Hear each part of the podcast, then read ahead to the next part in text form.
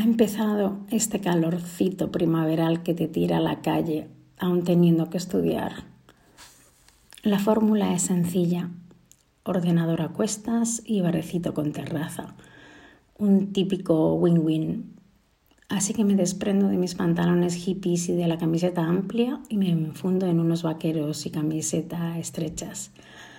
Una cosa es bajar al bar a estudiar, otra desperdiciar la ocasión de echar un vistazo alrededor, quizás por si se da otro de esos win-win.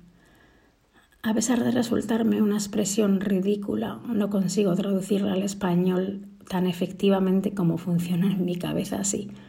Puñeteros anglicismos. Y bueno, es que el camarero es un ligón de pueblo que se merece todo el título de ligón y de pueblo meloso y de chistes fáciles. Paso la mañana obediente a mi misión, miro más al libro que al resto. También es cierto que he decidido sabiamente un café hasta las doce y media, que será la hora en la que mi cuerpo empiece a persuadirme, ya caliente del bendito sol y del irremediable aburrimiento, que toca una cervecita. A partir de ahí los apuntes se mezclarán con miradas busconas de otras vidas más divertidas que la mía, cualquiera en este momento. Del camarero de pueblo que aún no ha empezado su turno, o de maridos con periódicos que también me acechan de reojo. Lo estrecho manda y sobre todo si lo contoneo cada vez que me dirijo a la barra o al baño.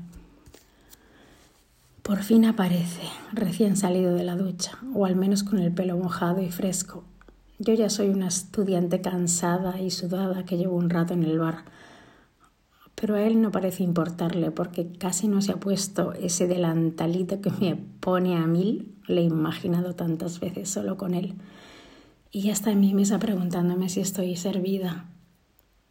En fin, si yo te contara, le digo queriendo decir, claro que no te han atendido bien, si es que tenía que llegar yo.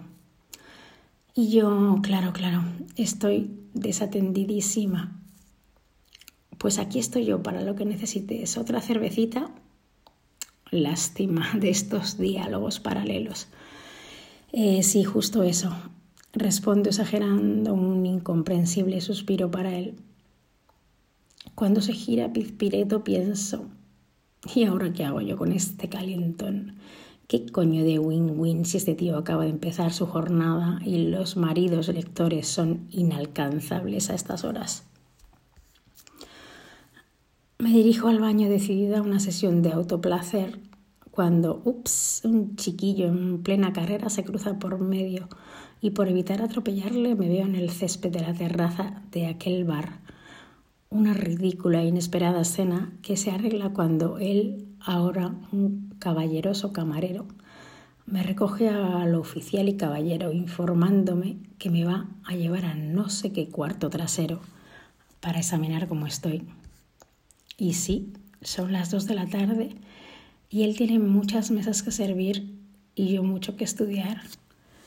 Y sin embargo, sin dudar ni un ápice, le digo que el dolor de mi pierna es aquí, o aquí, o más arriba y él mueve sus manazas buscando un alivio muscular inexistente hasta que se da cuenta de que no hay dolor, solo el de la espera.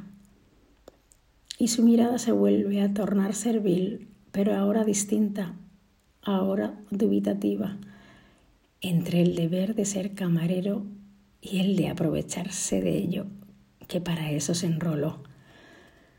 Así que cuando le pido que siga buscando el origen de mis males, le veo tocándose la polla con su mano libre y entonces mueve ese delantalito adorable para desabrocharse el pantalón y sacar una inmensa erección que sí, lo encuentra, el origen y el fin de mis males, del calor, del aburrimiento, de ese día y de ojalá otros.